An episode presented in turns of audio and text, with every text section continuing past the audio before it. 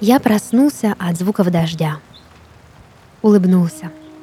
Что еще можно ожидать от туманного Альбиона? Присмотрелся к каплям, медленно ползущим по стеклу. Задумался.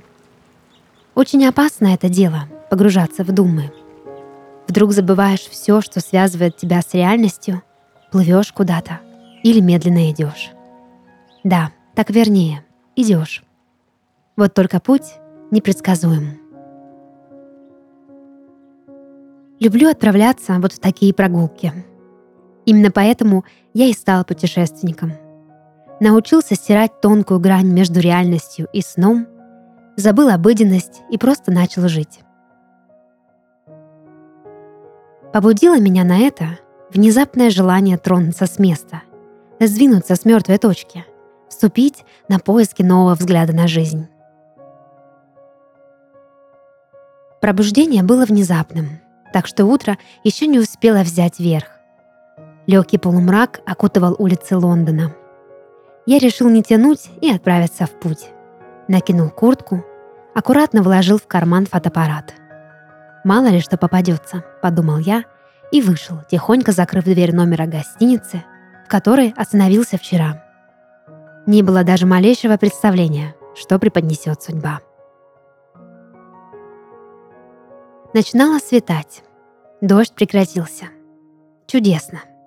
Улицы были пусты. Я люблю бродить в одиночестве. Это кажется мне романтичным. Может, меня нельзя назвать романтиком, а может, можно? Я улыбнулся своим мыслям. А как красив был Лондон. С детства хотел попасть в него, и вот я здесь. Иду и смотрю на пасмурное английское небо — вдыхаю воздух города моей мечты. А вы знаете, как пахнет мечта? Для одних свежескошенной травой или теплым молоком, для других морозным утром. Моя мечта определенно пахнет Лондоном. Душа наслаждалась, упивалась, разглядывая обыкновенную улицу, мокрую от дождя, совершенно непримечательную для простого человека – но не для меня. Было в ней что-то, завоевавшее мое сердце. Огромные лужи, что прикрывали узкую дорогу между бордюрами. В них, кажется, отражалось утро. Мокрые порожки, горшки с цветами на подоконниках. «Как по-английски», — проскользнула мысль. Я достал фотоаппарат, сделал пару снимков. Повернул объектив в надежде захватить еще один кадр. Но вдруг рука моя дрогнула. Кадр сам нашел меня, своего фотографа. Не отводя фотоаппарат, я стал смотреть сквозь объектив на то, что виднелось в конце улицы. Хотя непонятно, кто из нас был в конце, а кто в начале.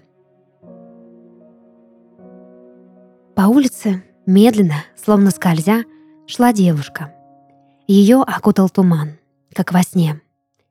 Незнакомка аккуратно ступала по бордюру босыми ногами. Ярко-красные босоножки девушка несла в руке. На ней был надет белый сарафан, мокрый, как и она сама. На плечах накинута вязаная кофта. Короткие темные волосы липли к щекам. Иногда девушка небрежно отбрасывала их или заправляла за ухо. Глаз она не поднимала, смотрела вниз, будто разглядывая свои босые, бледные ноги. «Что за чудо?» — удивился я. Вот уж чего не ожидал, так это встретить... Мысль моя оборвалась. В это время она, эта незнакомка, спустившаяся, может быть, с самых небес, как ангел, для стоящего здесь с фотоаппаратом чудака, подняла на меня взгляд.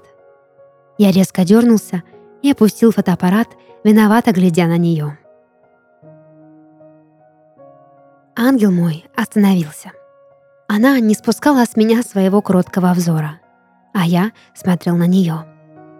Вдруг незнакомка улыбнулась. В этот миг тепло полилось по моему телу, как нежный бальзам, что так необходим сердцу каждого, Вдруг стало светло и так уютно от ее улыбки. Ощущая, что ничто не способно удержать меня на земле, на этой улице, которой я так восхищался про себя, я пошатнулся. Теперь я не помнил ее. Больше не замирало дыхание от английского пейзажа. Все мое внимание было приковано сейчас лишь к случайной прохожей, что будто сбивало с ног своим внезапным появлением. Я улыбнулся ей в ответ —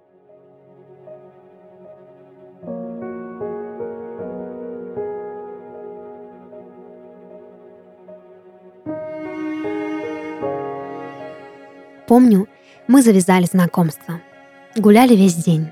Она молчала. Я слушал, как хлюпают ее босые ноги по лужам. Иногда мы смеялись.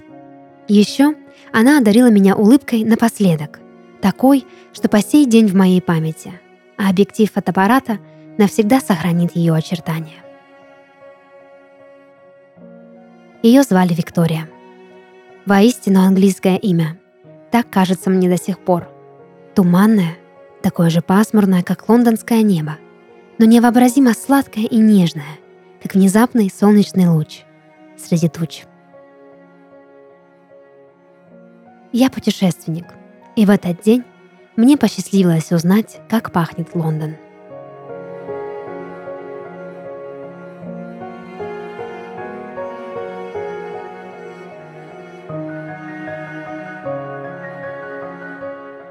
Медленно приоткрыв дверь, я зашел внутрь.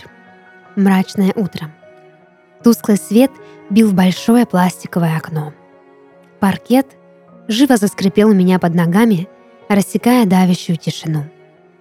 Я вдруг почувствовал облегчение, но ненадолго. В комнате было чертовски пусто и одиноко. Кровать, стол, какой-то пуфик. Не припомню, сидел ли я на нем вообще когда-либо — или он уже давно стал частью пустоты. На мятой простыне, что была накинута на кровать, а часть ее вообще свисала к полу, лежало ее платье. Я всегда так ненавидел этот кусок ярко-малиновой ткани. Он был на ней в тот день, когда мы познакомились. Помню, было так же тускло вокруг, но я этого, кажется, не замечал. И вообще, только сейчас осознал, как это было. Пасмурно, холодно, пусто, бессмысленно. Но она светила. Да, эта женщина была великолепна. Я снова предался воспоминаниям. Один за другим в голове всплывали образы, слышалась музыка. В тот день играла песня, такая навязчивая, как мне казалось. Но малиновое платье не унималось. Все хотела танцевать, хотела куда-то бежать, лететь. Боже, она сводила меня с ума. И свела. А теперь я стою в пустой комнате, где все еще держится запах ее парфюма, невольно сжимаю в руке ненавистное платье, ласкаю его рукой, также невольно, вспоминаю очертания ее тела. Опомнившись, я отбросил платье и подошел к пыльному столу. Даже здесь спутница моя оставила свой след — Нежно нашла свое место стопка книг. Ей так нравился Гюго, а этот Серж Брюсола вообще, кажется, сводил с ума. Хотя она не любила, просто ненавидела те две книги, что лежали в этой стопке. А еще Джек Лондон, которого она так и не дочитала. Рядом мирно покоились серьги. Я любил, когда она надевала их. Причудливо оттягивали они ее маленькие ушки. Ацтетские, Смеясь, всегда говорила моя спутница. Затем всегда следовала моя улыбка. Дальше была красная помада и такой же красный берет. «Моя странная спутница», — мысленно произнес я. Следом задумался над тем, почему зову ее спутницей. Нет, она была гораздо больше, чем просто случайной знакомой. Конечно, я вдруг понял это, потому что все изменилось. Будто кто-то перевернул страницу. Пустота, что так давила на мои плечи, теперь, казалось, стала не просто тяжестью, а невносимым грузом. Я невольно огляделся. Везде. Следы этой женщины были везде. На стенах были отпечатки ее рук, босые ноги скользили по паркету, запах волос все еще хранила подушка. А эти безделушки, что так невинно лежали на столе, эти сумасшедшие произведения литературы, классическое и современное вперемешку, так и источали мысли, были переполнены ею. Вещи, что занимали эту бессмысленную комнату, делали ее еще безнадежнее. Здесь не было одного, того, что разом разогнало бы доску, томящую мою грудь печаль, колющую пустоту. Здесь не было ее. Да, она не смогла бы вернуть солнце и заставить его светить в это огромное окно, но мне этого и не нужно. С ней мне не нужно солнце. Еле переводя дыхание, я с какой-то наивной надеждой еще раз бросил взгляд на стол. И тут биение сердца участилось. На столе лежало письмо. Нет, скорее записка. Небольшая открыточка. Дрожащими руками я схватил ее и с воодушевлением принялся читать. Глаза забегали по открытке. Своим слегка небрежным почерком моя спутница написала всего пару строк. На сердце вылился прохладный бальзам. Я закрыл глаза. Губы беззвучно шевелились, повторяя ее имя.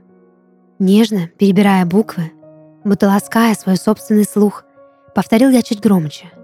Потом снова лишь обозначил легкие границы, форму, когда этого руки мои повторяли очертания ее спины, бедер и лица, так сейчас я повторял своеобразную фигуру ее имени. Все вновь обрело смысл. Пустота рассеялась. И опять заиграла эта песня. В глазах вспыхнул малиновый цвет. Это дурацкое платье, что я так не любил. Я слышал смех и молчание. Да, определенно молчание — оно всегда выделялось из огромного разнообразия звуков. И я всегда узнаю его, это точно, потому что так молчать могла только она. Сложив открытку пополам, я положил ее в карман джинсов. Платье аккуратно свернул и взял с собой. Перед самым выходом, еще раз обернувшись, я осмотрел комнату. На прощание вдохнул запах женщины, что навсегда оставила здесь свой след. Дверь медленно захлопнулась за мной.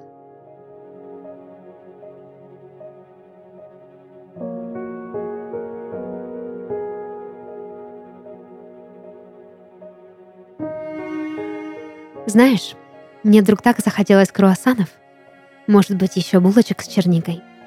Сделай чай, как всегда, с сахаром и лимоном. Не скучай, скоро буду. Д.